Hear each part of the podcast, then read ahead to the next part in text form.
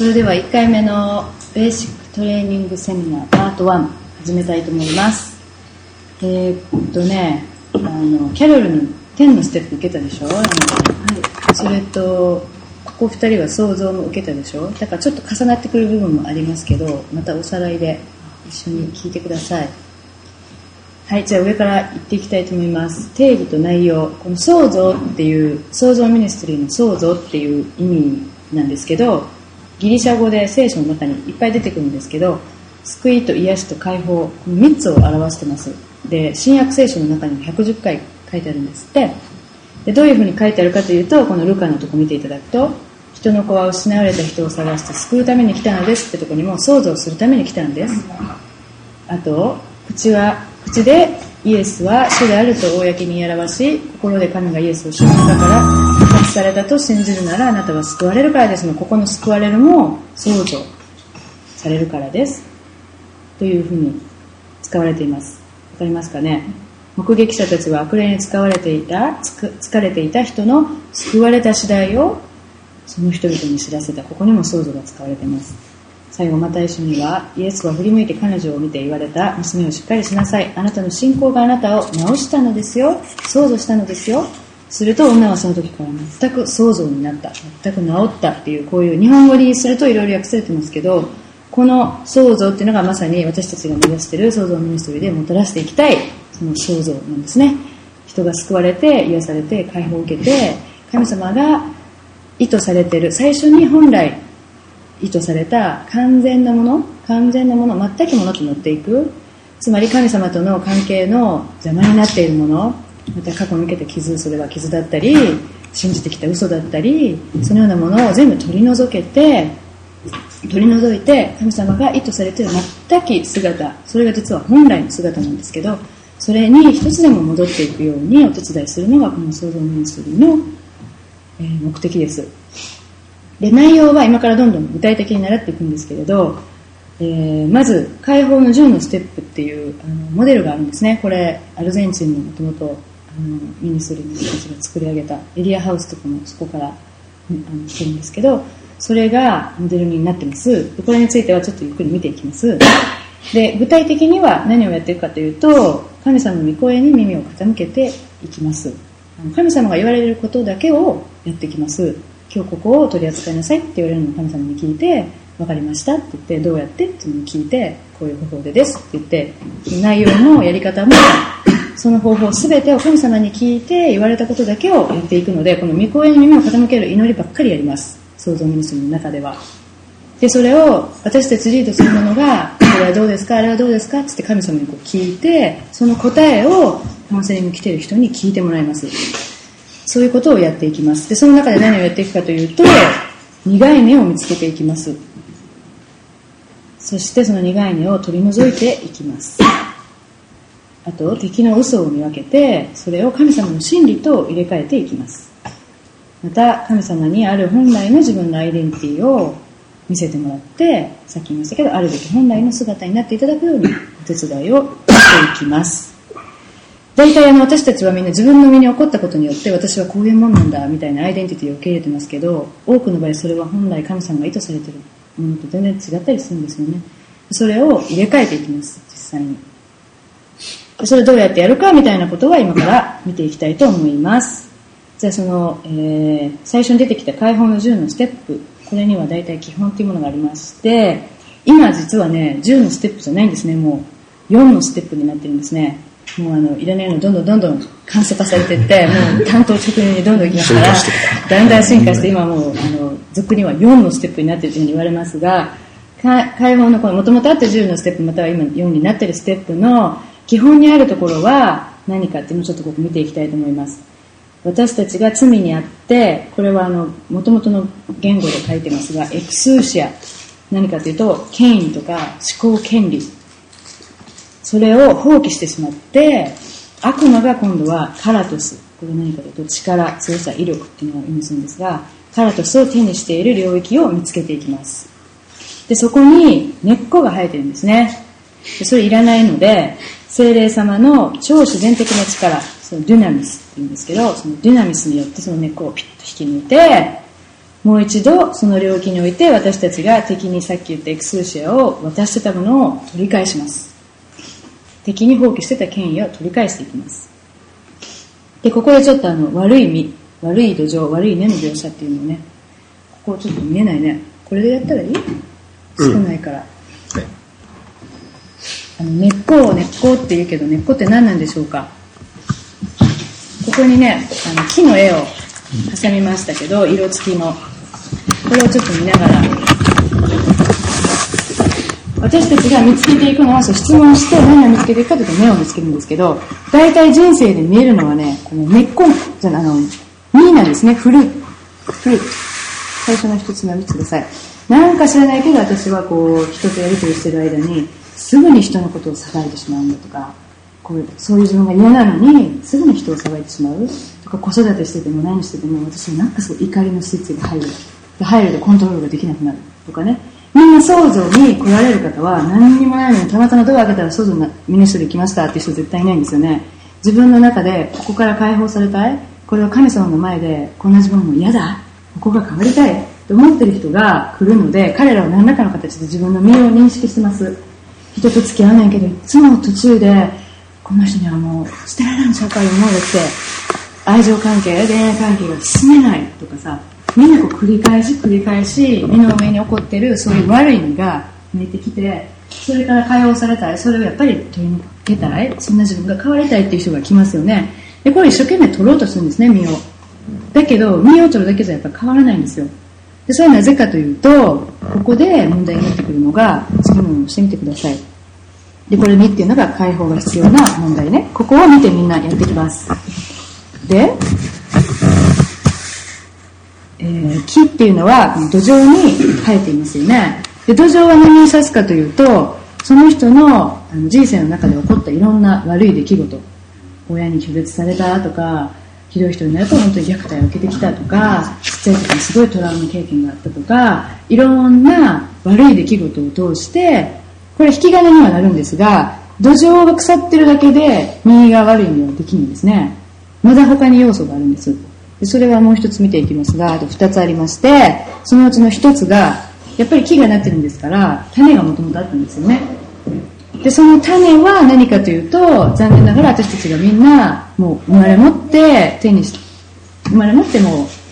生まあの最初から私たちが握って生まれてきてしまったこのもともとある罪現在。でこれ種があって土壌が腐ってても悪い意味っていうのはならないんですよね。でここで問題になってくるのが最後のどれでした？これはスペース？根っこなんですね。でこれは何かというとダダダダン。私たちの神様的でない応答。だからもともと罪がある私たち種持ってる私たちが身の上にいろんな嫌なことが起こった結果必ず何か神様的じゃない応答をしてるの。それは例えば何かというとものすごい罪深い虐待してきた親やけどその親を裁いたりとか親を許さなかったりとか親にやられたことによって自分が私はもう被害者なんや愛されてないんやっていう嘘を信じたりとか必ずこっち側自分側が神様的でない行動を起こさなかったら逆に根は入らないんですね。ただ悲しいかな私たちはこの罪にあふれた人間の世界に住んでるもんやから親は愛やと思ってやっててもそれが神様の目では罪やったり例えばいい例はお父さんが一生懸命一生懸命汗水流して一生懸命働いてる子供を愛するがゆえお金を入れて経済的に裕福に学校も大学まで行かしたいとか言って頑張ってるけど子供は実は日曜日ぐらい僕と遊んでほしいって思ってたかもしれない。でそのような親は正しい愛してると思ってやっててもそれが神様の本当に天のお父様の無条件の愛を示してくることでなかったらそれによって土壌が腐ります。でもそれだけじゃ根は生えなくてそのことの中でお父さんにとって僕はもう必要な人間なんや僕はお父さんにさ愛されなかった人間やから誰も僕のことなんか愛してくれへんわっていう例えば嘘を信じる。とかお父さん働いてばっかり僕のことなんか大事にしてくれるお父さんを嫌い裁く。とかそんなお父さんに僕をずっと傷つけられたら許せない。とかっていう思いを持っていくとどんどんどんどんやっぱり根ができてその結果芽が入ってしまうね。でこの創造ミニストリーではこの根っこを見つけていきます。でなぜかというと根っこをその最初の時点で晴らせちゃったのはこの人の責任なわけですね。だから今神的でないことをしたのはこの本人来てはる本人想像ですよねなのでこの人に取った神的でない行動を神的なものと入れ替えてもらうのここに来て。それだけしてもらうねそしたらもうそれで根っこが抜けるんです。すごいなって思うかもしれへんけど本当に彼らにそのイエス様の皆によって権威すでにいただいている権威についてお父さんを許しますとかこっちの真理を入れ替えます。この嘘を縛りますってやっていく中でどんどんどんどん不思議なだけど抜けていきます。でそれをお手伝いするだけなんですね。この素通りにするというのは、うん、はい。それでは今のところよくあの理解していただけましたでしょうか？はい、質問ありますか？面白いな。いいですいや、これマイティッシュ持ってきたんですあ、ほんまにマイティッシュ持ってどうぞ、噛んでください。もちろん。もちろん。はい。うん。種の現在っていうのは、うん。例えば現在っていうのはね、もう聖書に書いてある、これは真理なんですけれど、もともとアダムさんが、アダムさんとイブさんが、神様の罪の全然ないエデンの園で神様ともう目と目と顔と顔を合わせて幸せに住んでましたよね。そこ罪がなかったから神様といつも一緒に入れたんですね。だけど食べたらダメよっていう知恵知識の木から自分が神様みたいになろうとかいう思いから食べましたよね。その結果彼らが罪を負ってしまったので追い出されちゃいましたよね。神様はあまりに正義な方愛の方と同時にあまりに正義な方で神様の中に不義っていうものが全くないから罪を持ってるアダムさんエヴさんと一緒にそこにいることができなくなっちゃった、うん、でその時点で私たちはみんなアダムの子孫として生まれてきた。私たちはみんな罪を持ったものとして生まれてくる運命になっちゃった。そのこと自体がこの現在です。だからあのキリスト教用語ですね。うん、そうやね。あの、柏さんの持ってるこの罪とか、ボブさんの持ってるあの罪とかじゃなくて、私たちがこうやって失敗したり、罪の、罪人としてね、いろいろ嘘つきてないの嘘ついたり、あの人のことを愛してるのに傷つける言葉を言ったりっていうのは全部この現在の、現在というのを持って生まれてきた結果、神様みたいじゃないことをしてしまう。あの、うん、あの、詩篇に書いてあるけど、あの、私たち、あダビデが自分について言ってですね、私は母の体にいる時から罪深いと言われて、で、あの、面白いことはね、子育ての中でちっちゃい子供に嘘つくこととか、うん、えー、盗むこととか、わがままを教えなくてもいいですね。うん、教えなくてもいいということを、生まれつきで子供はわがまま、嘘つく、えーもうあの盗んだりします。で、僕、まあ子供ね、見たらわかるね、すぐとか。だからまあそれはやっぱり現在の結果。あの、本当に、まあ罪を犯してないけど、罪深いという。生まれてきちゃちょっと奥ミステリー。でもだからイエス様がみんな必要。で、人間の中でイエス様が必要ない人がいないのね。うん、現在って言ったらもう結局アダムとそうねもう呪いでね、彼らの罪によって人類全員にもうもうそのなんていうの？これいりませんっていうチョイスなしに選択なしに与えられてしまった人間のそのやっぱり呪い？の結果、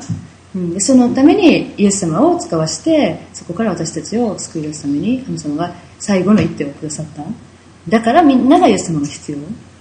ん、その現在であの今あなたが犯したこの罪とかっていう意味の罪ではないです。ここで言う現在はね。そういう使い方もします？現在っていうことを、個人個人あんまり言わないね。クリスチャンでしか？言わないね。クリスチャンの用語やし。クリスチャンの間で、うん。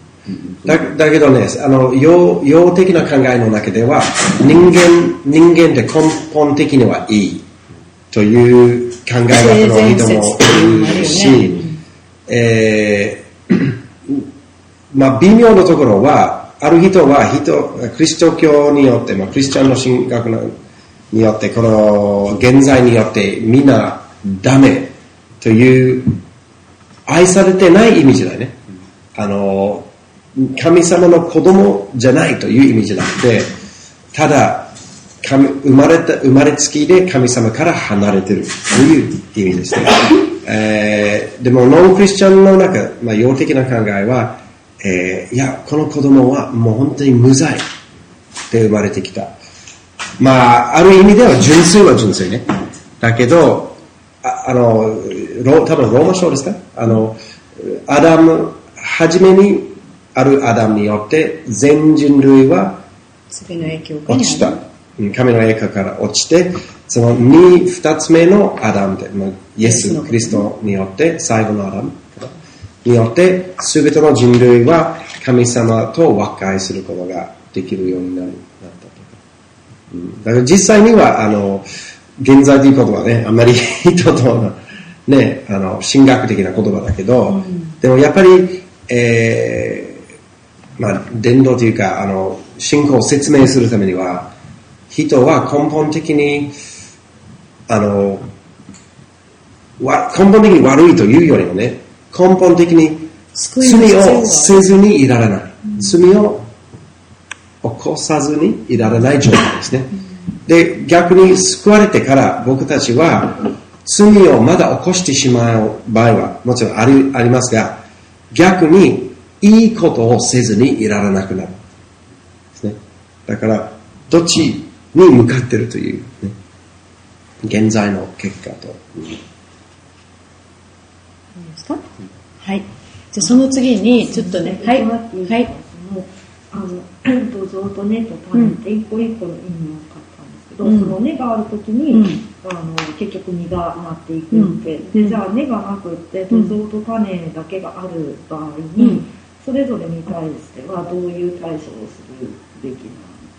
それはもうそれぞれやろうけどね。やっぱりその根っこをな取ってしまったら、同じ土壌が起こっても、今度その実がならなくなる。うん、例えば同じようにその同じこと言われ例えばこのこと言われたらいっつも私はこう思う。例えばどういう例がいいかな。拒絶感。例えばずっとお母さんに大切にされなかったお母さんがもう自分がうつ病態みたいなんでいつもこうお母さんに話したいけど私の顔を見てくれなかったアテンションくれなかった時間取ってくれなかったみたいな人がお母さんを裁いて許さなかったまた嘘を信じて私は愛されるに値しないみたいなのを信じて拒絶感の中に生きてきたとするやんか。ほんでこう恋愛関係とか友達とか親しく好きになってくれるような人がいてもどうせこの人も絶対最後は私のこと捨てるわみたいなんで恋愛関係がうまくいかない。友人もあんまりいない。人のこと信頼できないみたいな身になって出てきてる人があのおるとするやんかでお母さんのことを例えば許して解放されてそこの根っこが抜けたら同じようにそうやって好きよって言われても今度は私のことを本当に愛してくれる人だ。この人のことも愛するってなったりだから出てくる実がその前の古い実が出てこなくなる、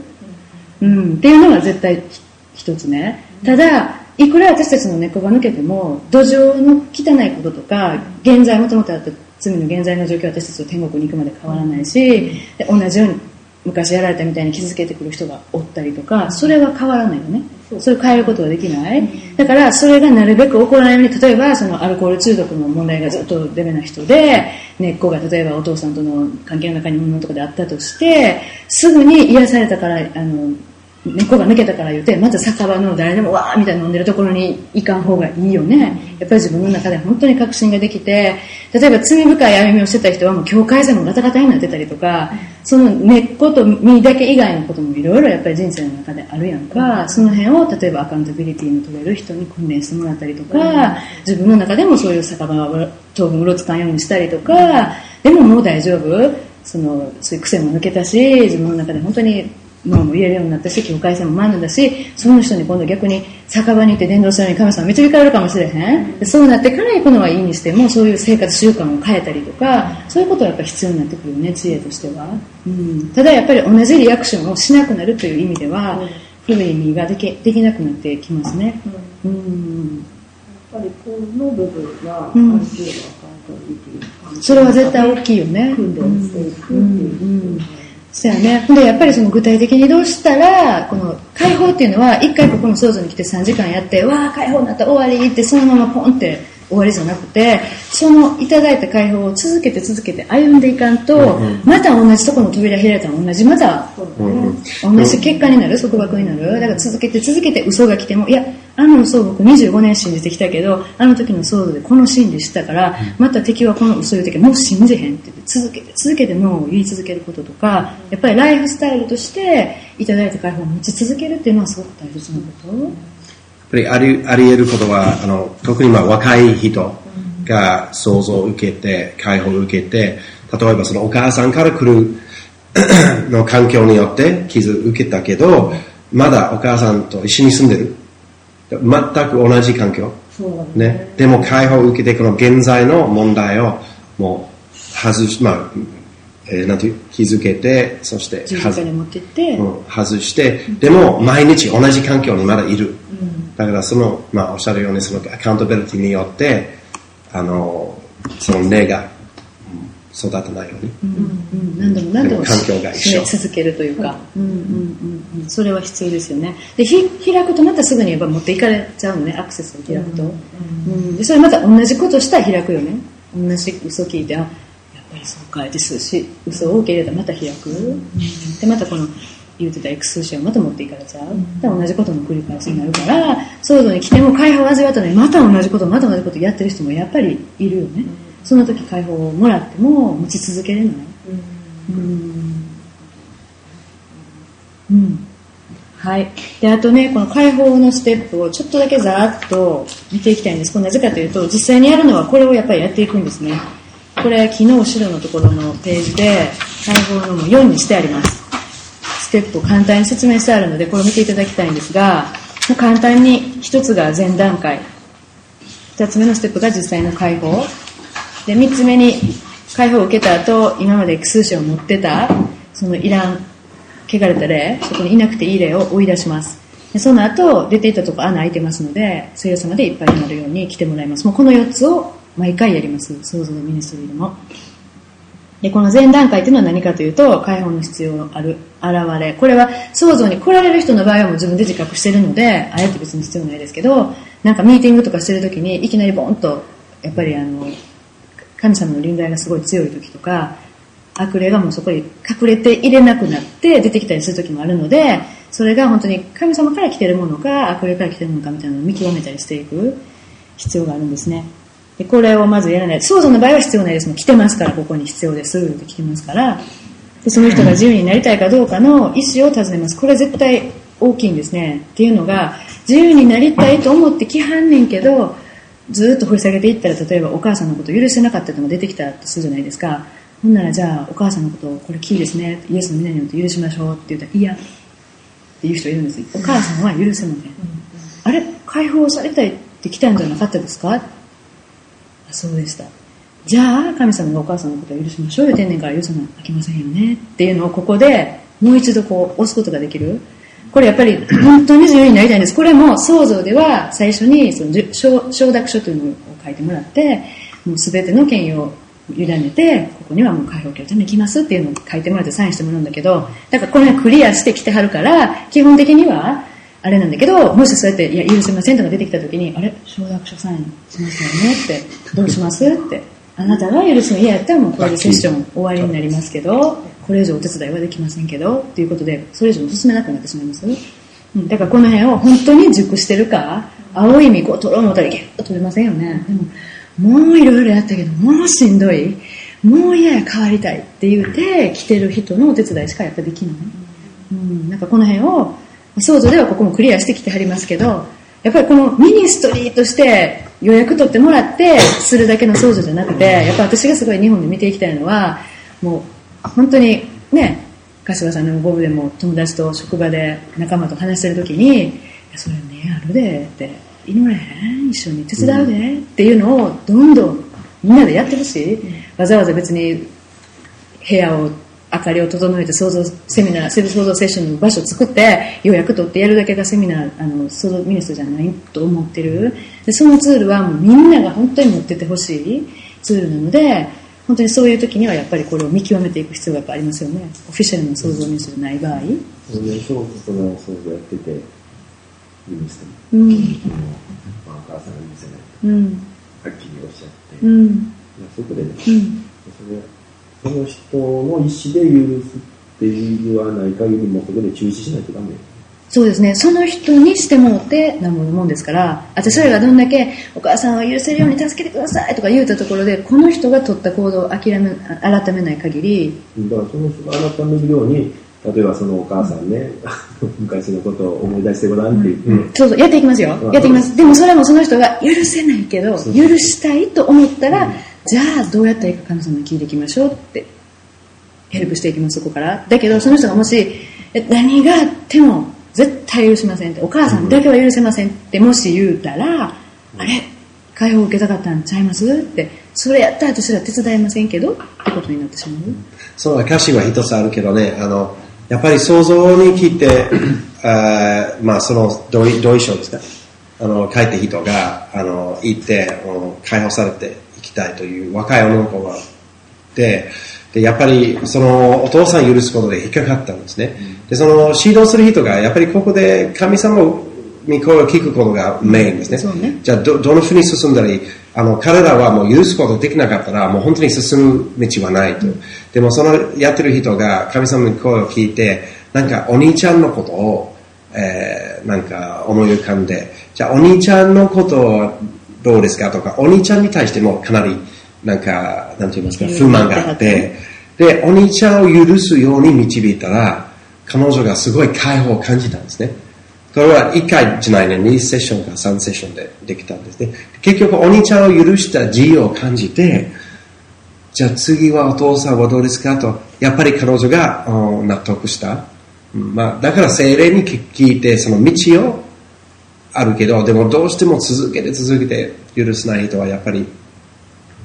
許。したいけど許せない。で、ん自分の受けた傷があまりに、あまりに深い傷を受けた人は、やっぱりそこが癒されん限りは、傷を受けさせた人のことを許せないケースいっぱいあるのね。だからその辺も、本当その、導く人が、先にその、許すより先にそこの傷の癒しに導いて、そこから許せる力をもらったりということを導くことはできますが、あくまでも彼らが許したい場合に限って、許したいんだけど許せない。許したいけど許せない、助けてほしいっていうところだったら進みますけど、この人は許さないと言うてしまった場合は、あれれれになってしまう。許したくないっていう。うんうんまあ、大事はもう下手に突っ込まない。っていうか、え、解放を受けたかったん違いますか？って、これキーですよって、許しキーですよ、どうしますか？って、もう一週間祈ってきますか？って、いろんな方がつきますけど、え断固として、もう、もう親のことや、もう考えただけで腹がめぐり返る、もう親は絶対許さないっていうことをもし断言してしまった場合は、もう本当にそれ以上進めないですよね。うん。今までそういうのないですけどね。うん。やっぱりその受けたいと思って来てる時点でやっぱりもうかなりかなりもうダメやと思って来てはる。うんうん。まあでもこれからそういう人も出てくるかもしれないですね、うん、でも私のその教えてくれたキャロルさんっていう恩師で何回かもうこうクーリングした人がいるみたいね。それ以上進めない。それだったらもう手伝いませんっていうことで、うん、だけどまた何ヶ月後に来られて本当に大きな解放を味わったりとか神様絶対諦めへんから彼らみんな祈ってるんやろね。うん。はい。いいですか？続き言ってもいいですか？いいよ、うんえー、となんでこう許したいけど許んせないっていう場合に、うん。その許したいですっていう意思を確認した上で、うん。じゃあその例えばその傷ついた感情を取り扱ったりとかっていうのを精霊に聞いて、うん。まあ、道示してもらってやっていくじゃないですか。でうんとでその結局だからやっぱりそのある程度その許せなかった出来事の中で起こったそういう傷ついた感情をうん。本当に天のお父さんに聞いてもらうとかうん。っていうところが、まあ、どういう導かれ方するにせよ行くっていうことですよね。そうね。こは通るそうね。絶対通りますね。ううんん。うん。で例えばこのケースは何ですか？そのめ絶対許せへんって言ってたけど、うん。なんかそのその時のことを思い出してごらんとかって言ってる中で、こうだんだんと変わっていくね。うんありますね。でうん。なんか注ぎ出せたらああやっぱり許したいなっていうふうに変わっていくっていうケースも、それはあるよね。それはあるよね。うん。うん。うん。でもそれはそうするとやっぱり時間的なゆとりとかがあるないによってそこまでできるかどうかそうやな。大体ねなんか人間の集中あの受けてもらったらみんな分かると思うねんけどとにかく目つぶって私たちが言った質問の答えをみんな聞いてもらうねんね。それが絵で後で習いますけど絵で見えたり言葉できたりちっちゃい時の思い出できたりそれをこう一生懸命それに耳を傾けてこうやってやっていくのであんまり5時間も6時間もしても集中力がやっぱ持たなくなるのね。で基本的にリードしてる人は基本的にやっぱ3時間で解けるようにしてるのやんか。でこれ最後に解放しても汚れた霊の追い出しと精霊の満たしをしてそこでいっぱいこうソーキングしてもらうんやけどそれの時間を最低30分を取りたいから2時間半までで取り扱いを全部終えたいという目標を大体立てるんやんかでそれまでにこうメモをずっと取っていってあこれ嘘信じてるとかここお母さんさばいてるとかってメモをずっと取っていって一つ一つそれをクリアしていくんやけどリストの中からまだ消せないやつとかが残ってくるっていう可能性もあるでその場合はごめんやけど今これであとやりたいとがも残ってるのでさっき出てきたこのお母さんの許しとこの嘘の断ち切りは次回時間取りますっていうのをその時点で予約をもう次入れますねっていう話をする。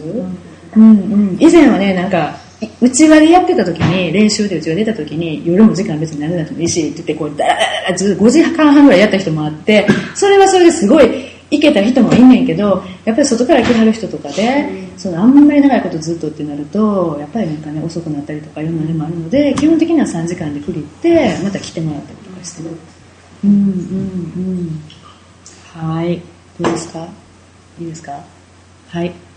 でね、もう一つ、これは一つ、イエスとの関係を持っているかどうか尋ねますっていうのも、今、もともとのこの、あの、創造ミニストリーっていうのは、今はね、もうどんどんノンクリスチャンにもやっていってるんですね。で私たちもこの間一回初めてノンクリスチャンの人に、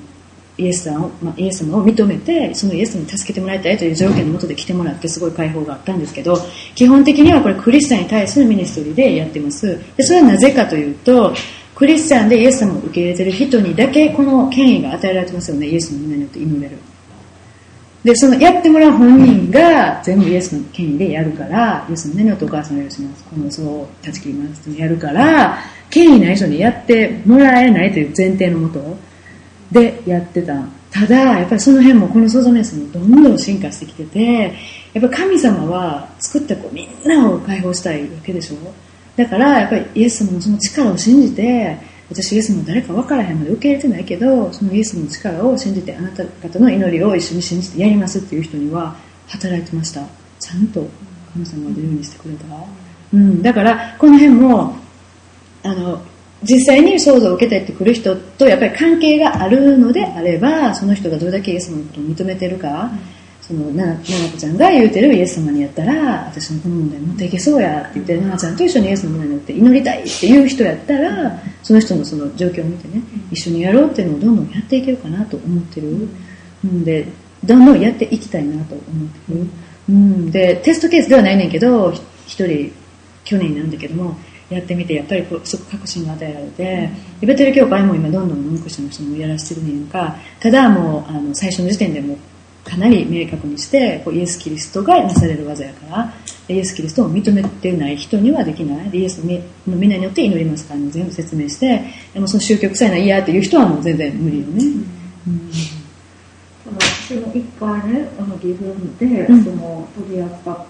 た方がいるんですけど、うんでその人はまあ興味持ってて、うん。でこうずっとその聖書を読むのも好きやし、うん。その話聞くのも好きやけど、うん。やっぱりその最後こう信じるっていうところまではなかなか難しいっていうと段階で、うんあのやったんですけど、うん。でまあその体を受けてみえたけれども、うん。そのその場合ねやっぱりそのねあ継続していく時のそのアカウンタビリティを持って、うん。こうね、常にこう自分を御言葉に従わせながら、うん。その神の価値観の中に生きていくっていう部分うはん。難しい場合がありますよね。でそうするとやっぱり結局そういう人の場合は、うん。回復一回経験しても、うん。また同じとこ結婚っていうのはあり得るよね。こともあり得るあり得るよね。うんでもこの人なんかのケースもそうやし、私たちがやったノンクリスチャンのケースもそうやし、ベテル教会で今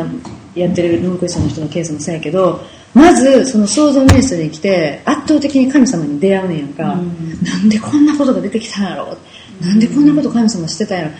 神様っておるんやってとこから、もう追えてしもてるから、今出会った神様って誰ですかってもっと知りたいっていうふうにやっぱり変えられていってる、でその場で救われてくる人もどんどんやっぱりこれから生まれてくるやと思うし、そのベテルの創造チームはもうどんどん救いも見てるのよね、でこの間やった私たちのやった人その人そこでは救われへんかったけどもしやっぱり圧倒的にびっくりしてもっとそしたらそのイエス様とそのことを知りたいって言って、引っ越した先の教会員につながって行ってはんねんけど、だからやっぱり結局のところはその想像ってさっきも言ったけど救いと解放と癒しと全部やから、うん。やっぱりこの心のがフリーになったら今これ誰やったんやろうって何やったんやろうこれはっていうところから、やっぱり彼らの中の本当に霊の上から気が出るように、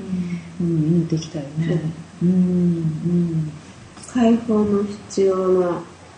見極めるってなってるよ、うんうんうん。でそのノンクリスチャンの人やけどすごいこう心に傷持っているんやろなって感じる時があるでしょ、うん。そんでこういうのがあるけど、うん。やってみるっていうのはいい？それはいいんちゃう？でやっぱり自分の関係がある人とじゃないと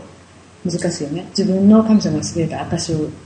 言ったりとか、こうこうこうしたらお姉ちゃん。との関係がこうやって変わってんでみたいなさ例えば兄弟と関係がうまくいってない人が、そんなんを聞いてそんなことでそんなれるんかなって最初思っとったような人が本当にナッツの中にある目を見て、いやその神様って私にも働くかなっていうところらへんからやっぱり求めるかどうかよね彼は、うん。あるでということは言えるけどだからなんなんで海外の人が終わるやんか、うんうん。そうあなたの神様はそれでいいかもしれないけどって言ってるうちはやっぱりできないやんか、うん。またいろんな具体例を教えてください。そういうようななんか出てきたらね、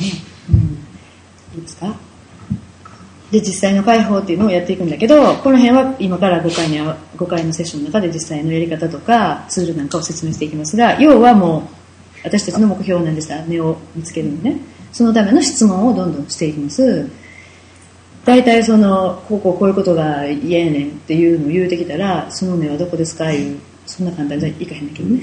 でもそこに持っていく質問をいろいろなこういうツールを使ったりあのツールを使ったりいうことで今日一つだけツール後でまた説明しますけど見ていきます。でその中で神様的でない彼らが取った応答をどんどんどんどんメモを取っていって一つずつ取り消していきます。で以下は効果的な解放に欠かせない要素です。私たちのことを傷つけたり不義に取り扱った人たちをまず許すこと。傷に対して自分自身が取った罪の応答を告白すること罪の応答から神様的な応答に悔い改めをすること。そして信じてきた敵の嘘とか自分の中で立てた誓いとか世代とかを超えていろいろ言われてきた呪いみたいなのが出てきたらそんなんの束縛を断ち切る宣言。断絶の宣言というのをパーンって手を叩きながらやっていきます。これを一個ずつ一個ずつ出てきたものに対して出てきた名に対して一つずつやっていきます。で具体的に断ち切り出てきたらあの祈ってもらうんですこの本人に。でもいきなりあのその嘘の断ち切り祈って言われたって何言って祈ったらいいか分からへんからもうこれね最初の頃は私たちのソードチームの子たちもこのこのメモを持ってこれ入れ替えて読み読んでました。慣れてくるので。例えば肉体的な束縛があったとしたら私が何々何々何々をした時に性的に汚れた霊に束縛されてしまいました。って見えてね来たとします。それされてきましたけどそれを今イエスの皆によっても断ち切ります。っていうのを言うて同じように言うてみてください。柏さんとか言って。こうリピートしてもらいます。でそれ以外に、えーその相手の人と不必要に結ばれた絆を今断ち切りますと。イエスの皆によってその人を許します。みたいなのを私たちが言うてそれを真似してもらいます。でそれはこの人に必ずやってもらいます。私がやっても仕方ないんです、この人がやらないと、うん、とか例えばそれが魂の束縛やったら何々何々した時に私がこんなこんな例に束縛されたけど今イエスの皆によってこれを今断ち切りますでまた実際の関わりあった人をイエスによって祝福します許します。でこうやって持っていかれた感情を今取り返しますとかね。そういうのを一つずつ全部出てきたやつを一個一個一個一個言ってもらいます。で言うてもうた後にリードしてる人が今度その権威でもってこの例えばさっきの性的なやつやったら性的に汚れた霊によるいかなる祖国の力もこれ以上一切イエスの皆にないことを宣言しますってパーンって祈ってあげて一個終わり。だからね見つけて祈らせて私たちが断絶を宣言して終わり。これを一個ずつ一個ずつやっていきます。出てきたねの旅に。わかりますか？今のところ。いいですか？そのねっていうのは、うん。こう質問してる間に、うん。出てきます。その分かる、うんだからそれをどんどんどんどんメモを取っていくの。うん。うん、でさっきその根は何やったさばいたりしたことこの人が取った神様のあれじゃない、行動ね行動とか応答とか嘘を信じてる許してないあとさばいてるとか呪いあのこんなんずっと言われてきてもううちはがん家系やからずっとがんでがんでずっと死んでてねとかさなんかそういうのも安易に受け入れててそうやってほんまもう必要ない。神様そんなこの家系がん家系にしとこうなんかやったわけない。人間が勝手にできた呪いやけどそれ本当ずっと世代超えて流れてたりしてる。のあんねんね。でそんなんもその呪いいらんやんかとかあとなんかこう自分の人生はもう誰も守ってくれんかった。ら自分は自分でやっていかなあかんねやみたいな誓いを自分の中で立てるとかね。それもほんまやったら神様を助けてください。だけどちっちゃい時の傷があるからもう自分でやっていこうみたいな誓いをもし立ててたらその誓いちゃうやねやねやって誓い立ててるって書いとく。でそれについて一個ずつ全部束縛もいりませんいりませんって聞いてあの、ごめん、今、その、えことを話すかどうかわかんないけど、あの、実際に質問をし始めると、えーある人はもうきりなく自分の反応をし、うん。あその話は今からします。今から。やっていきます、うん。うんうん、きりなくずっと話す人いますいっぱい、うんまあ、時間がすぐなくなるから。であんまりこの人が話してることをあんまりもう聞かないの実は。また今から詳しいこと言っていくけど神様が言ったやつの答えを見ていく。うんうん。で最初にねあのちょっとちょっとこう心地よくなってもらうためにどこが来ました？とか何してはるんですか？ってちょっとやりますやりとり。また後で言いますけど。で何のために来ました？っていうところの切り口はやりますけどそれ以降はいろんなツールを用いながらこっち側が全部こうイニシアチブ取って質問していく答えを私たちは聞いていく、うん、だかこうだだから一回ねなんか調子悪かった時にうわーって一日忙しくって相手が男の人で外国人で英語でやるセッションやってもうあの子供のこととかあれしてなかったこれしてなかったもう本当心の準備ができずにものすごい大失敗だったんだけどセッションに臨んだことが1回だけあってでもあの疲れてるのもあってものすごいよう喋る人でだんだんうんうんうん、あもうどんなの忘れてるしまったみたいなその時たまたまジェフとやっとってジェフが途中でもうポンとって言ってくれてすごい救われてんけどあれも大失敗ありますよ自分の中でも、うん、その人の話の中にこういてしまったらもうイニシアチブ取れなくなっちゃうだからそれすごい気をつけないといけない一つ、うんはい。で、それ、解放やっていって祈ってもらった後、例えば、恐れの霊もいらん。あと、さばいとったお母さんの許さなかった心によって受けてた束縛もいらん。いろんなこういらないものをもう出ていってもらう追い出し。これが三つ目のステップになります。束縛一つ一つに対して権威を持って一つずつその霊を追い出していきます。このように祈ってみましょう。イエスの皆によって、例えば、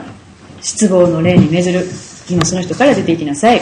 もうそこに権威がないものに今命ずる。もう出ていきなさい。息と一緒に出ていきなさい。で、ここね、予言的なアクションとして、息吐いてもらうんですわ、大体。ふー言うてください。って、出ていきます、出ていきます。出ていけ、出ていけ、ふー言うてもらって、もう息と一緒に出ていきなさい。今この人から立ち去り、二度と戻ってくるなって言って、イエスの皆で一緒に祈ります。その時にふーってやってもらうと、ほんまにね、なんか、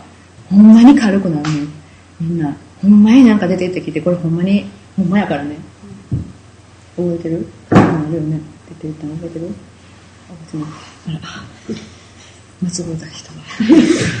が。はい。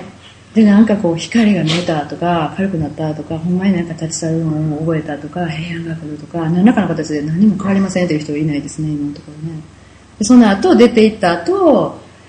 いなくなった空いたところに4つ目のステップは聖霊様来てください。今神様が今日されたことを今日の解放の宿を感謝します。感謝の祈りしながらその人が聖霊に満たされるように祈ってもうそこいっぱいソーキングしてもらいます。見せてもらった真理も今思い出してもう一回そこで神様の膝に抱かれといてとか言ってそこでいっぱいいっぱいソーキングしてもらってもうあのこの辺はいっぱいやっぱり時間を取りたいのでギリギリまでだから解放し続けないのキーポイントこの辺もあるかな、うん、いいですか？今のところ。こういうモデルをもとに、この解放の部分の具体的なところを今からいろいろ学んでいきたいんです。なんか今までのまだ全然だったんですけど、大丈夫ですか？ついてこれてますか？じゃあ今日はね、この、御声に耳を傾ける祈りっていうところをちょっと具体的に聞いていきたいと思います。これさっきの話ですが、初めに2、3の質問をしますが、それ以降はもう神様に聞いていきます。その人本人に聞くんじゃなくて。で、その神様に答えを語ってもらいます。で、あのー時々ね、あの、私何も聞こえませんとか、何もわかりませんっていう人も出てくるんだけど、その人にももう一回、あれ？イエス様信じてるって言われましたよね？って。イエス様はあのあなたの羊飼いですよ。って羊は羊飼いの声聞くって言いますよ。絶対聞こえますよ。だから聞こえないって言わないでって言って。でそれもなんで聞こえないんやろっていうのを神様に聞いたりとかしながら、絶対聞こえるよ大丈夫よって言いながら、うん、聞いていってもらうんですけどね、御声に耳を傾ける祈りとはその人がどのようにして敵に権威を明け渡してしまいそれをどのように取り戻すことができるか助けるために神様に質問を投げかけていくプロセスです。これが中心になっていきます。神様は常に語っています。私らが聞いてないだけっていうケースがほとんど。それがまさに本当にここに書いてるヨハネ羊はその声を聞き分けます。彼は自分の羊をその名で読んで連れ出します。彼は自分の羊を皆引き出すとその先頭に立っていきます。すると羊は彼の声を知っているので彼についていきます。私の羊は私の声を聞き分けます。だから絶対こう真理ですからこれないってことはありえないんですね。イザヤ書にも乾いているものは皆水を求めて出てこい。耳を傾け。私のところに出てこい。聞け。そうすればあなた方は生きる。もうこれ絶対神様の子に与えられている約束ですから聞いていきます。聞こえます。ここがもう前提です。で実際にどんなことが起こっているかを見ていきたいんですがカウンセリングを受ける人。はい。神様から聞いているということはどうやって知ることができるでしょうか。まず敵に対して私たちが権威を持っているんやでっていうことをしっかり明確に聞こえないと思う人はね明確にしてあげる。あなたに全ての権威イエス様取り返して与えられてるよねって。こえますよあなた権威持ってますよ。っていうのを安心させてあげるでまたその人に思いがなんかわさわさわさなってたりすると聞こえないわからないってなるのであなたの思いをキリストの思いと一緒になるように縛るお祈りしましょうって。彼らの体魂で全てが神様の真理御心目的と一つになるようにそういうようなお祈りをしてあげたりします、うん。でね、あと、こう見えたり聞こえたりする答えを彼らは何やろうっていろいろ考えてもらう必要ないんですね。それも最初に言っときます。あの、質問しますけど、その答えでパッと来た最初の印象を私にリポートしてくださいっていうふうに言います。これ何やろう？なんでこんなもんが見えるんやろう？こんな意味は何やろう？っていろいろ考えないで、最初に来た言葉、見えた絵、思い起こされた思い出、それをリポートしてくださいっていう形で導いていきます。思ったことを感じたことを言ってもらいます何にも見えへん聞こえへんとか言っててもなんか感じることないってどんな感じするとか言ったら寒いとか言ったりする人もいるね。なんで寒いか聞いていこうかっていうふうないろんないろんなふうに神様語られます。であと聖書の言葉と一貫性を持ってるかどうか見ていきます。神様の目から見てこの人どんな人ですかとかって神様に聞いてるのに私のこと汚れてるって言うてるとかって言うと全然神様から聞いてないですよね。神様の御言葉と一貫してないじゃないですか。ということは、ちょっとまたそれまたなんか嘘聞いてるよって。神様、嘘じゃなくって悪魔じゃなくて神様の目から聞かせてくださいって、もう一回聞くねって。あなたがどう言ってるかこの人に語ってください。あなたはこの人のこと見てどう思いますかって言ったら、本当に神様見てるように聞こえるとかね。で、こう嘘が出てきてるのはまたこれ嘘違うから、それはそれでまた取り扱っていくんですけどね。うん、必ず聖書の御言葉と一貫性があることしか神様は絶対語られませんね。また神様の思いと明らかにこう一致してないことなんかは神様から聞いてるんじゃないからまた焦点合ってないないことでこうまた別の質問で導き直したりとかね。で彼らがどうやって聞くかさっきも言いましたけどいろいろ考えずに思いに来たものを最初に来たものをこうリポートしてもらって判断しなくていいよっていうふうに言っとく。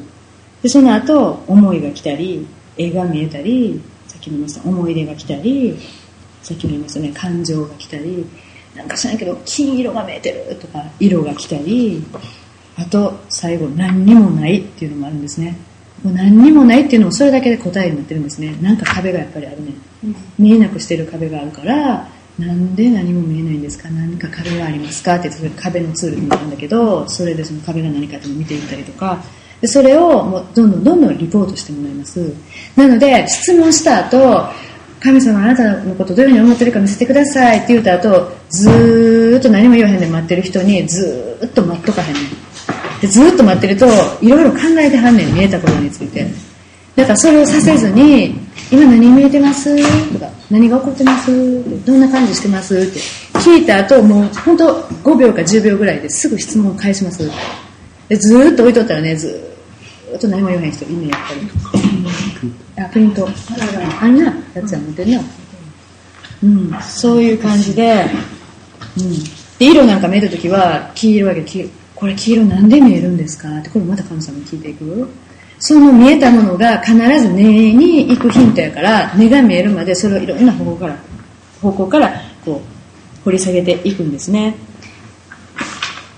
うん。いいですか？今のところ特に different print. ああ、チャーベさんも来たこれな、私らで言う、パート1ちゃんパート1じゃないね。パート3。パート3まで行ってる私らの時はな、まとめとんねん、もう。あちゃうんやそう。あそうなんやはい。質問ありますか今までのとこ。さっき言った聞こえないとか見えないとかね。言った時に、この思いとか目のそのビジョンとかでは見えなくても感情がやっぱりすごい、あの、キーになってきます。あどんなんか、なんか感じてるとかって聞いたら、怖い。で、怖い。なんで怖いんやろって言ったら、ちっちゃい時に初めてその思いした怖い時の思い出がこうバーッと出てきたりとか、感情もすごい大切。見えたり聞こえたりとかだけじゃなくて、それも、聞いていきます。でね、あの、聞くことの妨げとなるものがいくつかあって、必ず聞けるんだけど、妨げになることが一ついくつかあって、それを一つ一つクリア、出てきた場合クリアしていかなければいけません。一つ目は、わかりませんでも言うてしまう。見えん、わかりません。私はもう聞こえません。ダメ。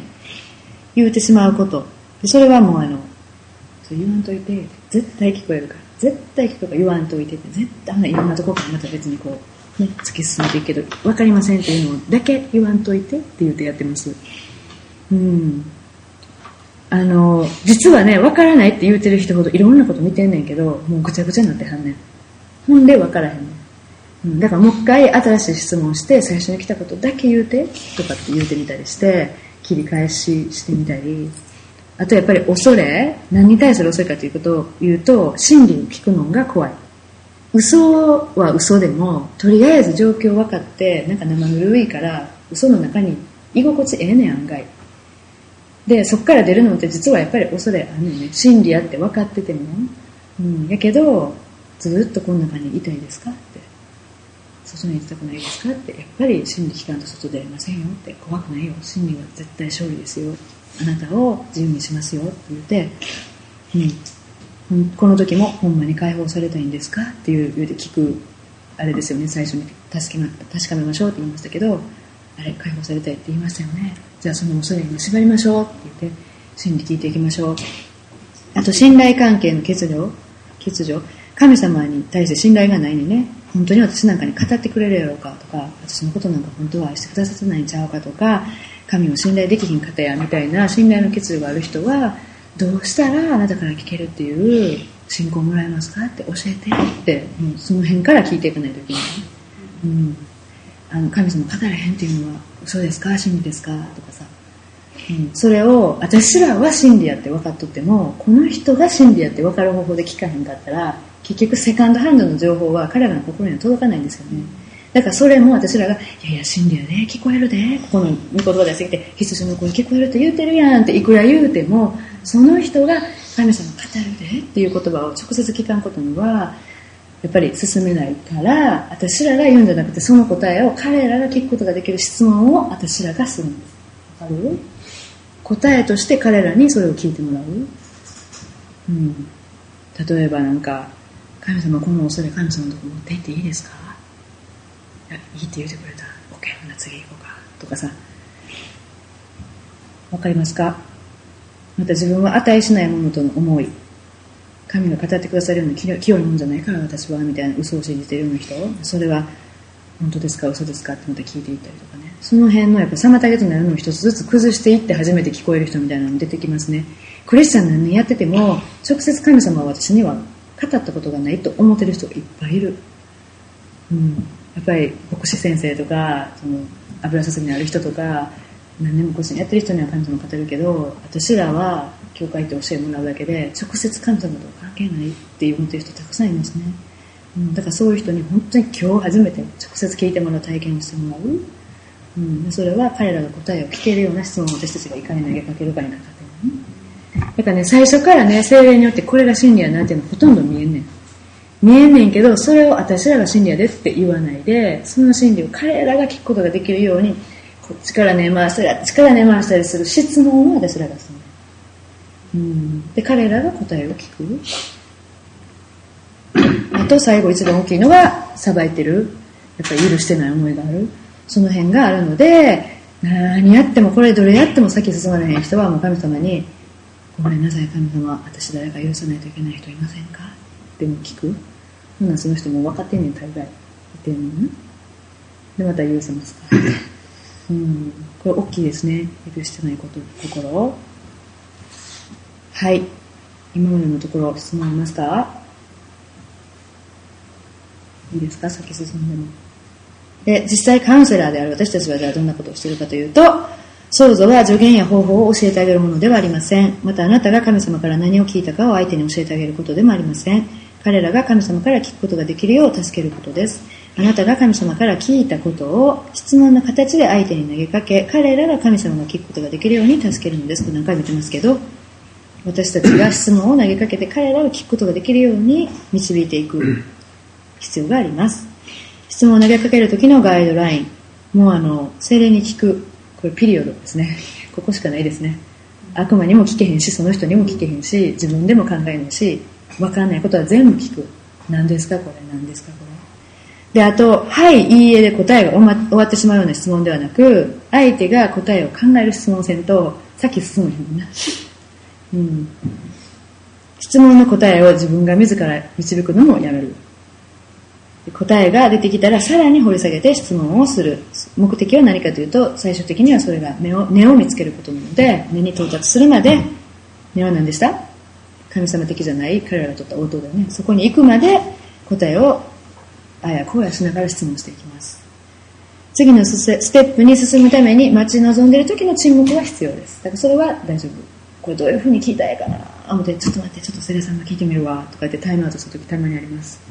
うん、でそれはそんなん心配心配せんとってずっと神様聞くからとか言って聞いたりしますそれは大丈夫聞く方。私たち聞く方ね、うんどういう質問したらいいかこの真理は見えてないけどこれをどういうふうに持っていくかなとかっていうの、うん。相手を三位一体の神と出会わせる。これもう絶対的ね。これを指すためにこれをお手伝いするためにやってるんですよね。でね、これ面白いことにね、家族関係が神様のこの3つの神様ありますけど、関係ともう本当にすごい密着して反映されてるんですね。それをちょっと見ていきたいと思います。父なる神っていうのは、わかると思いますけど、この地上でのお父さんだったり、お父さん的役割をしてきたおじさんとかおじいちゃんとか、教会のユースのパスターとか、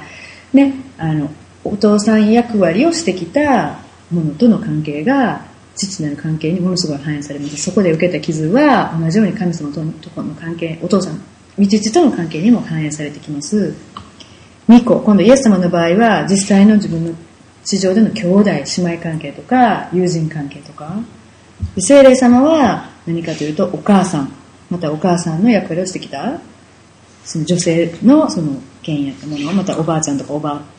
おばあちゃんとかおばさんみたいな関係に出てきます。で、これがね、面白いんですけど、うん。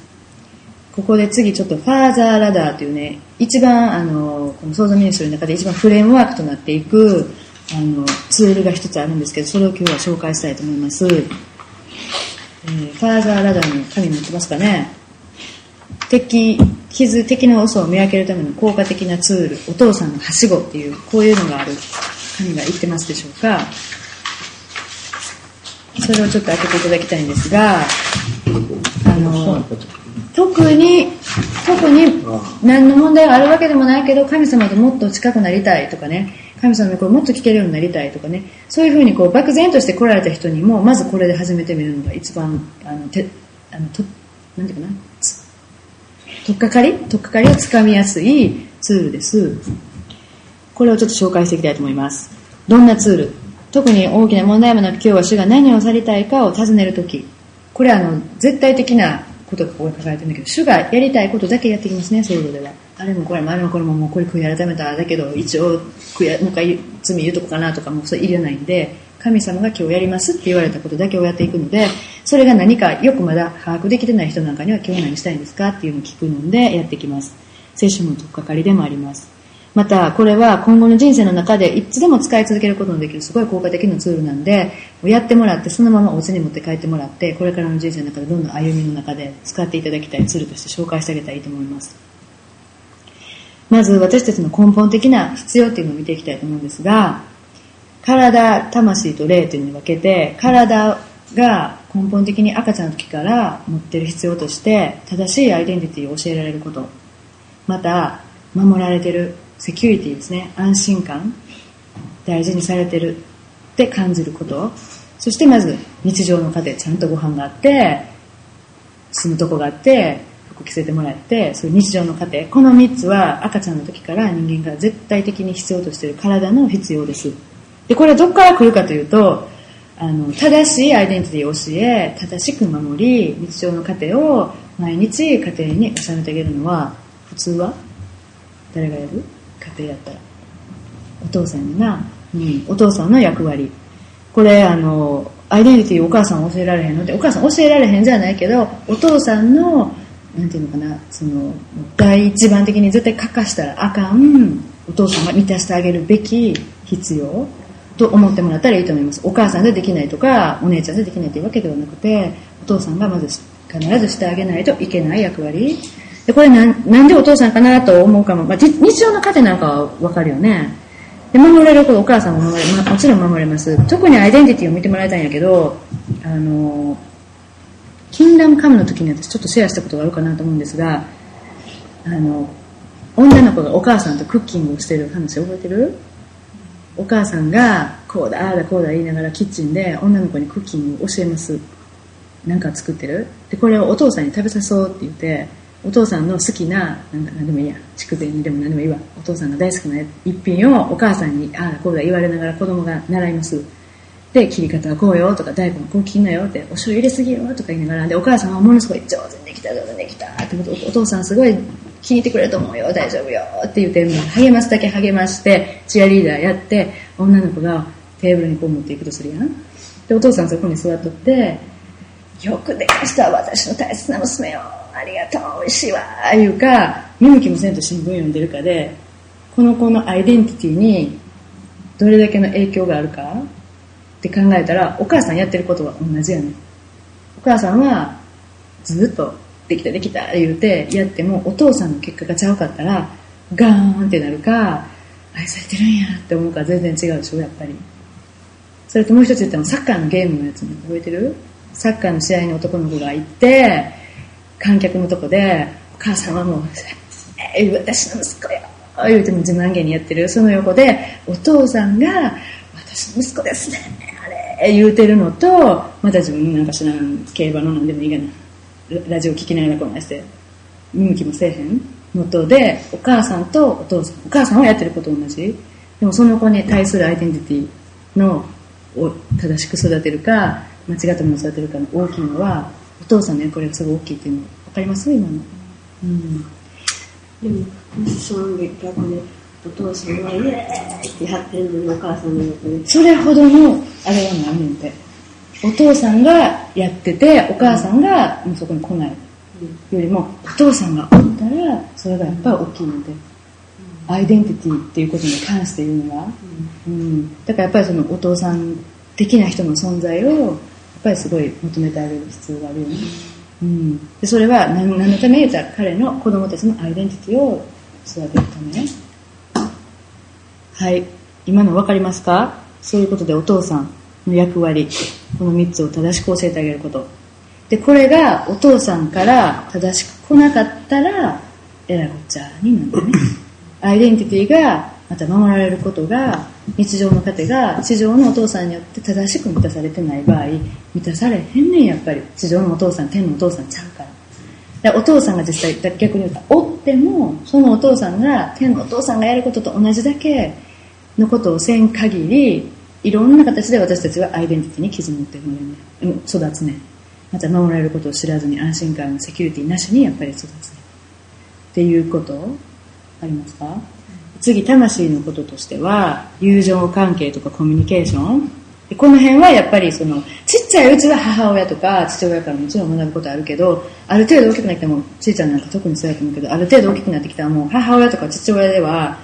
関与できないその同じ同じ年とか兄弟同士とかの中で喧嘩をして学ぶこととかいじめられてとかしながら解決することとか一緒に15歳になって「お母さん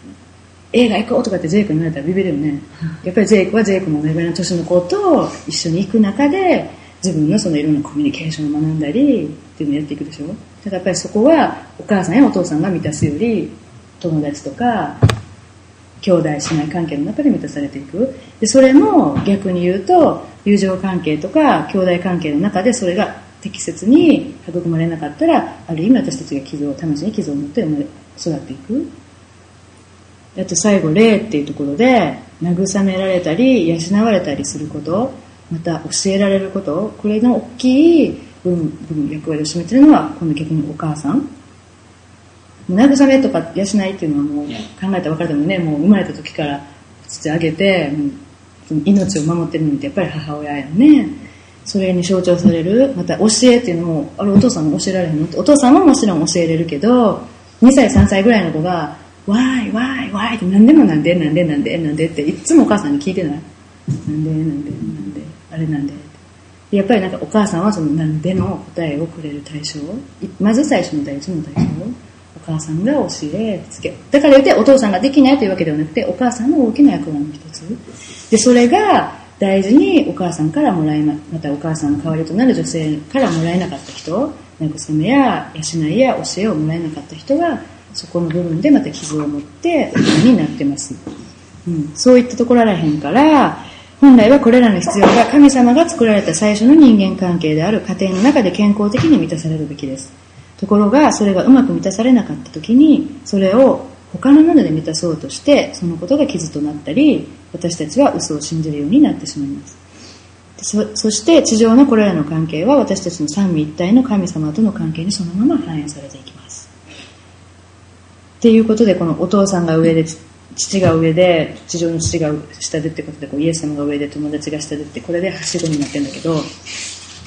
えー、と例を見ていったらよくわかると思います。例えばいつも仕事で忙しくて家にお父さんがいない。そういう傷を持って育った人人は天のお父さんも近くにおるのを感じれない。だって地上のお父さんおらへんかったんやもん。でその地上のお父さんの思いを持って道しを見ますから関係してますからいない。近くに感じれない。神様ってすんごい遠くからなんか離れてる存在とかって思ってたりそういう嘘を信じます。例えば新聞やテレビをばかり見て私には目も止めない冷たい父がいたとします。でそういう人は道父に対しても私には語ってくださるはずがない。とか御声は聞こえないもの。とか冷たい方遠く離れた方みたいなものを天のお父さんにも戻っています。逆に今度兄弟関係で何かって人兄がいたけどいつもお互い好き勝手なことをそれぞれやってたみたいな兄弟だったらイエス様そこにいるいやわかんねんけどイスラエルの争いとかアフリカの飢饉とかそっち側のことはイエス様いっぱいで私のことは特に構ってくれへんと。お兄ちゃんがそうであったんと同じように。私のことは別にどうでもいいんや。忙しくてイエス様あちこちのことでお祈りみんなのこと聞かなあかんから私には忙しくて時間がくれはらへんわ。っていうようなイエス様像を設けたりします。またお姉ちゃんがよく遊んでくれたけど面白いよこれ。たまに自分がやりたくないなんかトイレ掃除させられた無理やりとかみたいなんで傷持ってる子はイエス様と好きやけど無理やりアフリカの宣教とかにやられるの嫌やからとかね。どっか信頼できひんみたいなね。面白いよね。でそれをなんでイエス様はそういうふうに思ってるのかなっていうのをこう聞いていくとちっちゃい時にトイレ掃除を泣く泣くやらされたみたいな思い出が出てきたりとかね。でお姉ちゃんをさばいてたとかこんなことでみたいなところがあったりする、うん、なのでそういうお父さんに関係の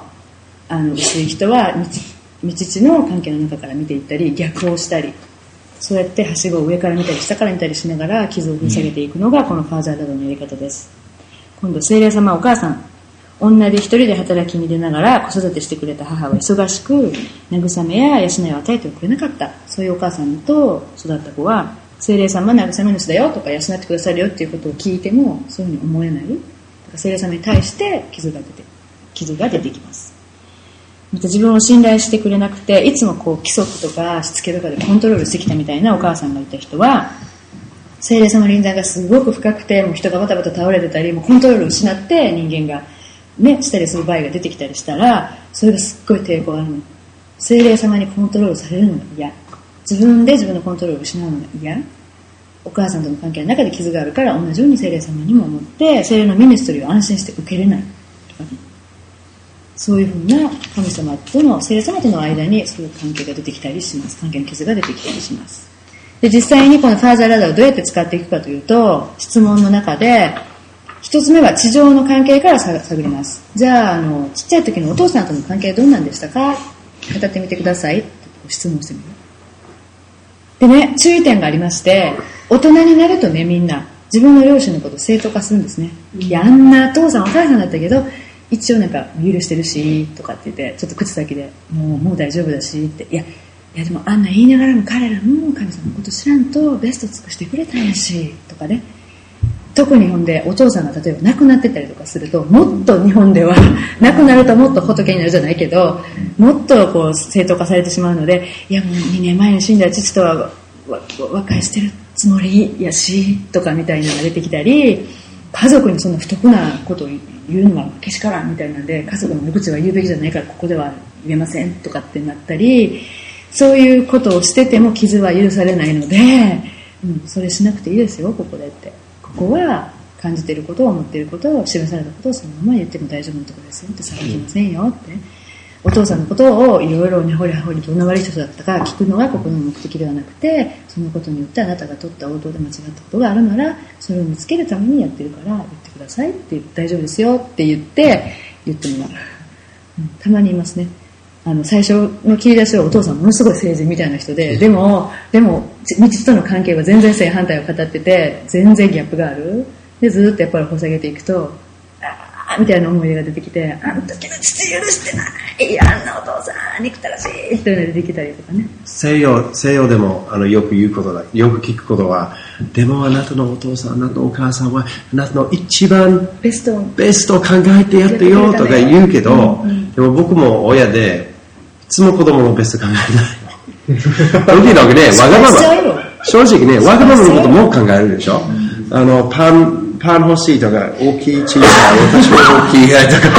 で勝手なことやる親。そうね。でしょ？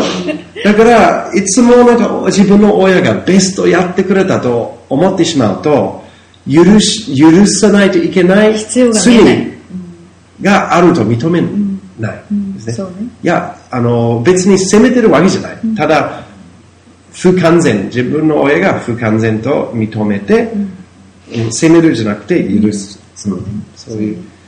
私はまさにそれでそのお父さんが愛してくれてやってたのを分かってるからその忙しくしてたことで家にいなかったことねでそれをいろんなもいろんな思い出の中から父がいなかったことを当時はその週休2日でもなくて日曜日しか休みはなくてでその休みも出張をよくしてた父だったからずっと続けていないってことがしょっちゅうだってやっぱ家帰ると母親と妹と3人だったのねほとんどね。でそれはでもお父さんは私たちのこと家族のことを愛してるから家族のためにと思って頑張って働いてくれてるという思いがすごくあったからなんでそのことで父を許さないといけないのかなと言ったの私が。そしたらその質問する人が天のお父さんだったらどうしたかなって言われた時にブワーって涙が出てきたの。天のお父さんと地上のお父さんそのお父さんサボケみたいなんだけどの本当の違いを見せつけられて一緒にいてほしかったんや。受験の時相談したかったんや。あの時あの時あの時っていうのがいろいろ出てきて許さなあかんっていう意味が分かった、うん、でもやっぱりそれをやった後に父を見る目が全然変わったのね。気づいてもなかった中で父をさばいて許せなかった自分がいた。それは本当に掘り下げてもらわなかった。出てこなかった。応答だったのね、うん、だからそういうのも正当化しないでいいですよって。ちょっとねなんかありますか？難しい。うん。僕も、うん父親にはもう大概の年齢が合わされてるんだけど、うん。それがイエス、今クリスチャンになってから、まあ許してるつもりなんですけど、ね。うん本当え父親のことを憎んで、どういうことをしてきたかをよく、うん理解した上で許してるのは、それはもうちゃんと許る、本当の許し。あのね、一つ言えるのは、本当に自分が許してるか許してないかを測る一つの方法。それだけじゃないと思うけど、一つ言われるのは、許してないってことは何かされたから許せないでしょ？何かされてなかったら別に許す許せない関係ないやんか。ってことは何か傷を負わされてるわけですよね。で、本当にイエス様のところに持って行って許せてたら、されたことを考えても、心が煮えたきってこない。傷んでこない。で、思い出があります。されたことを思い出して、あんなことされた、あんなこと言われたとか、あれをしてくれなかったっていうのは思い出だから消せない思い出だからありますけど、本当に許してたら、それを考えても何とも思わない。だけど許してなかったら、それを考えたと同時に、その時の感情がおまた来んねん。あれをされたとか、でそれは許してないの、本当に。口先だけの許し。だからやっぱり傷が深い時は、傷が言えないと、本当の許しができない。うん、で、それを思い出しても何とも思わなかったら、もう許してる。それをね、それ一つのスケールと言われてます。もうなんかそれをね、心に蓋をして、うん思い出さないようにしてしまって忘れているとかね、うんそんなことも。そんなこともあります。それまたあの、そうそうベーシックではならないんですが、アドバンスの方でその帰りっていうものがあって、自分の中でもう人格、違う自分が痛みのところをギューッと握っても奥の奥の奥に隠れてる場合があります。でそれ、その人が痛みを持ってくれてるから、ある意味外人格を自分は今ファンクションできてる。でそれが出てきて蓋側でも開こうもんならもう壊れちゃうんですね。で自分がちゃんと生きていけるように、ファンクションできるように人間の中にはそうやって逃避してしまう。もう自分を押し込めてなかったようにしてしまうっていう、本当にそのセルフ、あの自己防衛自己防衛のメカニズムっていうのがあって、でそれをしちゃうと、もう本当にやっぱり、それの一番ひどいのは本当あの多重人格、人格障害になってて、外人格と内人格がいっぱいあったり、もう分かれちゃってる。で、それはやっぱりね、許してると分かってるけど、なんかちゃう、なんかちゃう自分がやっぱり、いや、許してないやんっていう声がいつも聞こえてたりとか、なんなんされたりなさい、いや、ちゃうちゃうちゃうちゃうってやってる、なんかやっぱり心の中で警告があるはず。で、思い出しても何しても、いや、あの時もそうや、許され、僕もイエス様に許されたと同じで父のこと許してる平安があると思ってたら、もうそれを掘り返して父のこと許しますまたやらなくても、本当に許してる？また聞いてみたらどうですか？せあの想像をやられた方が、ぜひ。うんやっぱり安心しました、許してます。うんじゃあ 全然大丈夫。そうそうそう。まあ、そそそこで気を、まあ、想像で、もうこういうことで気をつけないといけないことは、本当に精霊によって出す、出すですね。もうすでに許していることをもう一回掘り出したら、え、本当に許したのか、本当に許し たのか、らん嘘にこう耳かちゃう扉を開いてしまって、あの、悪悪魔がね、あの、悪魔の敵あ武器はやっぱり責めること。責めること、許してないでしょ、ね。過去の傷をね、つついてくる。どこに傷あったかよう知ってますから、どこが弱いかよう知ってますから。あのね、それとね、もう一つちょっと気になることがあって、許せない人ね、ひどいことされた。でも、私も誰かにそんなことしたなってうん。うん。思ってね、うん。私あの時はやっぱり自分が可愛くて、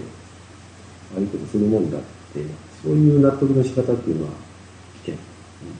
うん。それまたやっぱちゃうよな。自分のしたことうんぬんと、この人許す許さへんかは全然別の問題やから、やっぱそれとは別に、私がしたことはやっぱ悔い改めたかなとか、またそれはそれで。でもこの人のことを許せるかどうかは、やっぱりその人のこととして聞かないといけないんですよな。こっちで自分も悪いことしたから、この人の罪が許されるっていうことは全然関係ないよね。だだけどそのう自分がやったことを、まあ、先ほど僕も例として言ったあの親として私もわがままなことを自分の子供にしたことはもう毎日でもあるようにわかるから、まあ、ある意味でその刑事ですね。神様からの刑事、でその刑事によって神様の目を通して自分のお父さんが見えます、だからそれそれも神様からのこともある,、あるよね、あのこのこの私にすごい悪いことをししてしまったお父さんはああやっぱり私もやったことあるとなんか神様の目を通して人、うん、いうでもやっぱり根本的なとこは、この人のことをやっぱり私が許せるかどうかを、うん、傷を思い出しても何ともないとか、神様に聞いて本当に許せるかなって聞いたら答えくれると思うよ。うん、でやっぱり平安があって、その過去の傷が別に煮え煮えちゃぶってこないなら。まあそこですね。うん。感じるとか、まあどういう理由にしろ。うん。そうやね。うん。はい。でで、もう一つは、それ今のは下から、下からはしご上がっていくやり方だけど、もう一つはこの上から、三位一体の神様との関係から、傷を受けたところを見ていくという方法もあります。あなたにとって道父はどんなお方ですか？っていうのを言うて、いや、なんか遠くて、あんまり聞こえなくて、とかってなると、お父さんとの間に傷が、やっぱそれをそう思わす、嘘を信じさせる傷がお父さんとの間であるなっていうふうにこう上から見ていく。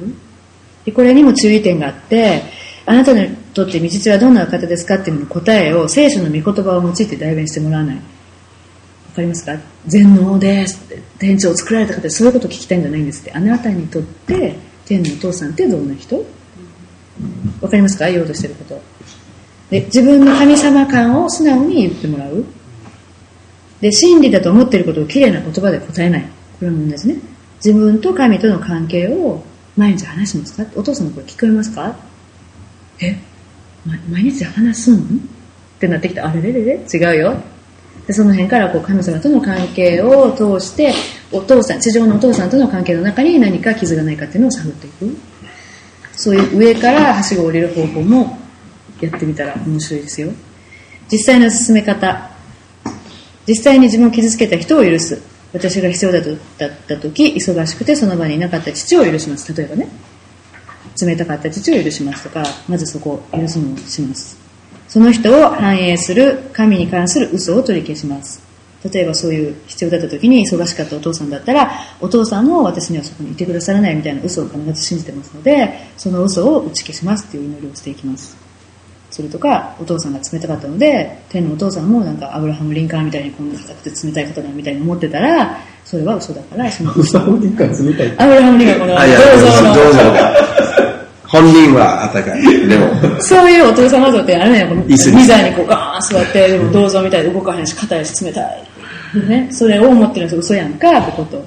うん、でその嘘を打ち消します。っていうのに乗ってもらいます。アブラハム・リンカーンじゃなんか違う方がいいですね。西ね西条、えーね、東条秀樹とかの方が良かった。と東条秀樹あたり。東条秀樹この辺までガーッて最後ゼロゼロ戦じゃなくて何？大大永久戦犯の人やね。怖いとかね冷たいとかわかんない。真理を教えてもらう。嘘を信じてたのでそこでお父さんじゃあ今の嘘でした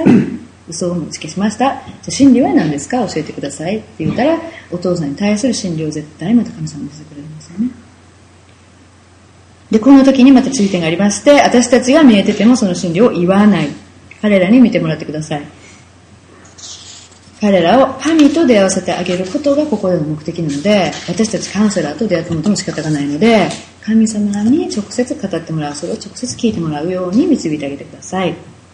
真理を見せていただいている間、好きなだけソーキングしてもらってください。大体ね、そこら辺はもうない、もううわー泣いて、ありがとうってなってるので、そこはもう何が起こってますか？といういらん声かけないで、ソーキングしてもらう。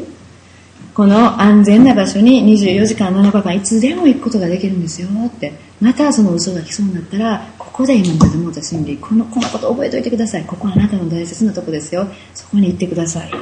えてあげます。これからの人生においてもこれらの必要が満たされてないって感じるとき、それを満たしてくださるのは、今度からは神様ご自身であるっていう真理を掴んで離さないように励ましてあげましょう。地上のお父さんは、例えばその私たちのアイデンティティを正しく教えることをしてくれなかったかもしれないけど、そこはもう許して神様が持っていったから、私たちのアイデンティティを今度、天のお父さんから正しくもらいましょう。それを本当に今もらった真理を掴んでください。離さないでください。うん、それを教えてあげましょう。で、このツールの目的は神様との関係を修復すること。これは当たり前ですよね。真理を知って傷を癒していただくこと。神様にある本当の自己像を取り戻すこと。うん、のために有効的なツールと言えます。これ、ほとんど使いますね、毎回。はい、今ののところ、はい、想像想像で、えーまあ、例えばその人を許したこととか、えーそのことによってなんか神様感が良くなったとか、えーなんか実際にその人と和解うん、することを導きとかする？しないねんて。それは想像の目的じゃないねんて。あの実際に例えば、まあ、よく許しの話の中で許しのカウンセリングの中であの自分のお父さんとちょっと話すべきじゃないですかと。で、そういうことを進めるんですね。じゃあ手紙を書くとか、連絡しますとか、いや、亡くなったとかできないとか。でも、そういう段階も、普通はカウンセリングの中で紹介するんですね。その人と和解、和解するし、うん具体的化にして。それはね想像の目的ではないのでそこには踏み入らないんだってただ必ず変わるって私たちが例えばお母さんと問題があって精霊様との関係に出てきてそれが修復されたらお母さんに対する私たちの応答がガラッと変わるから関係にはおのずと出てくる。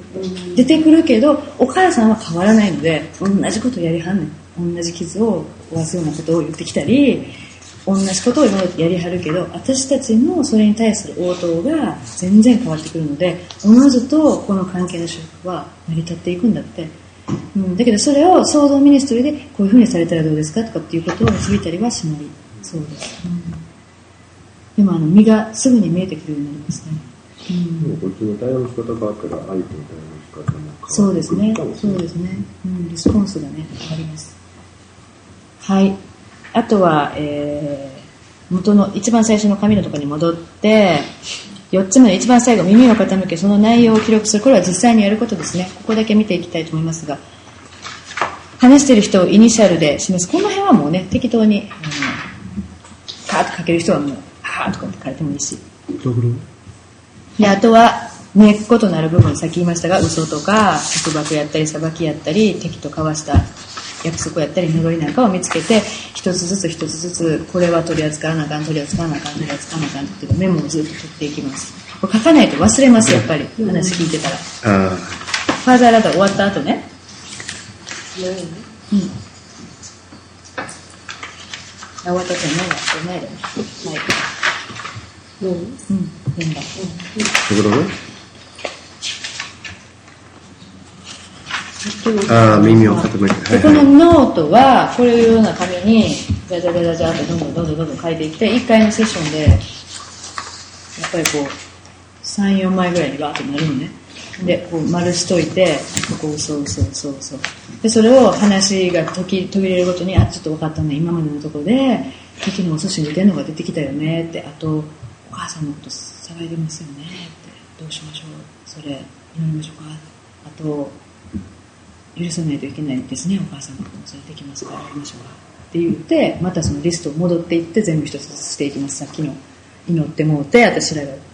打ち砕きの断絶のうちに宣言してうのやったでしょそれを一個ずつ全部していってこれやこれやこれやっていうのをやっていきます。真理が見えていても言わない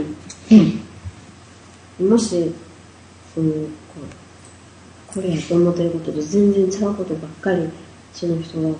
ってても言わへん。っ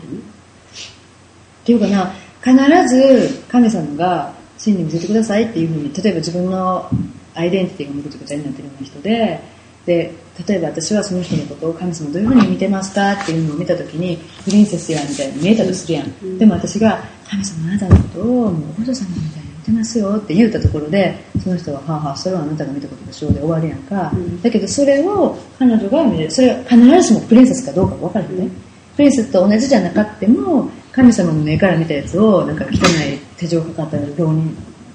つね繋がれた人が見えるはずがないやんか、だからそれを聞いてあげる。で彼女が見れるように。で時々こうやってものすごい明らかに見えたものなんかはその時は言わへんけどセッションが終わった後に実はあの時に真理聞いた時私はこんなん見えててんよみたいなのを言ってあげることはする最後に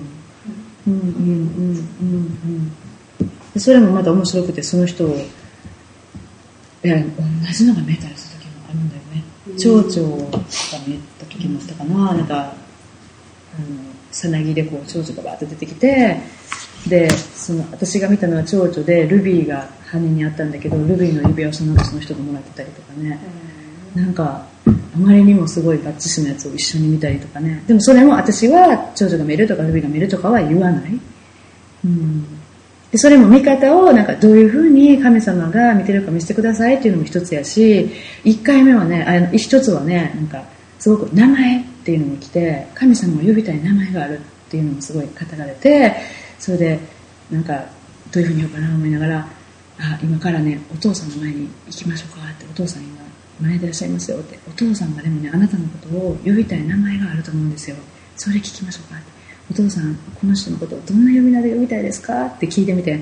ほんならうわー泣き始めはってちっちゃい時にほんまやったらお父さんが付けたかった名前をいろんな事情で付けれないっていう事実があってでお父さんはずっとこの子のことをこれで呼びたかったんだけど呼べなかったみたいなそういうなんか経歴があった人でその名前でお父さんが呼びはって、でそんなんとかもその名前言うても別にピンとけえへん人にはピンとけえへんけどその人にはその名前で呼ばれることがその本当にお父さんからの愛を感じることだったわけね。だからそれもその名前っていうのを私が聞いてそれを質問に変えてどんな名前で呼びたいですかって聞くとこの人が答え聞く、うん、でその辺もだから答えを聞けるように見た心理をどういうふうに質問に出すか、うん、それとかなんかお父さんはプレゼントがあると思いますからプレゼントギフトみたいなのがあってプレゼントあると思うんです。プレゼントもらいに行きましょうかって言って聞いたりとか、うん、だから真理をしてくださいでもそういうの真理をしてくださいだけやったらまたあれやけどその時それでも悪くないんだけどその時にやっぱり聖霊さんが何を語ってるかをこっちがやっぱり聞いてなんかこうプレゼントの絵が見えてるね。リボンいっぱいわーって赤いのがやってる。プレゼントやなんとかそういうプレゼント何プレゼントあ分かった。お父さんがなんか与えたんやっていうのを私が受けてそれを質問としてお父さんのとこにプレゼントがあるからもらいに行きましょうか？なんでしょう？って聞く。分かるかな？言ってること。うん。はい。そういう感じで聞いていくんですね。質問の例みたいなのがありますけどまたこれあの一個ずつ全部やると時間があれなんでまた見てもらったらいいですね。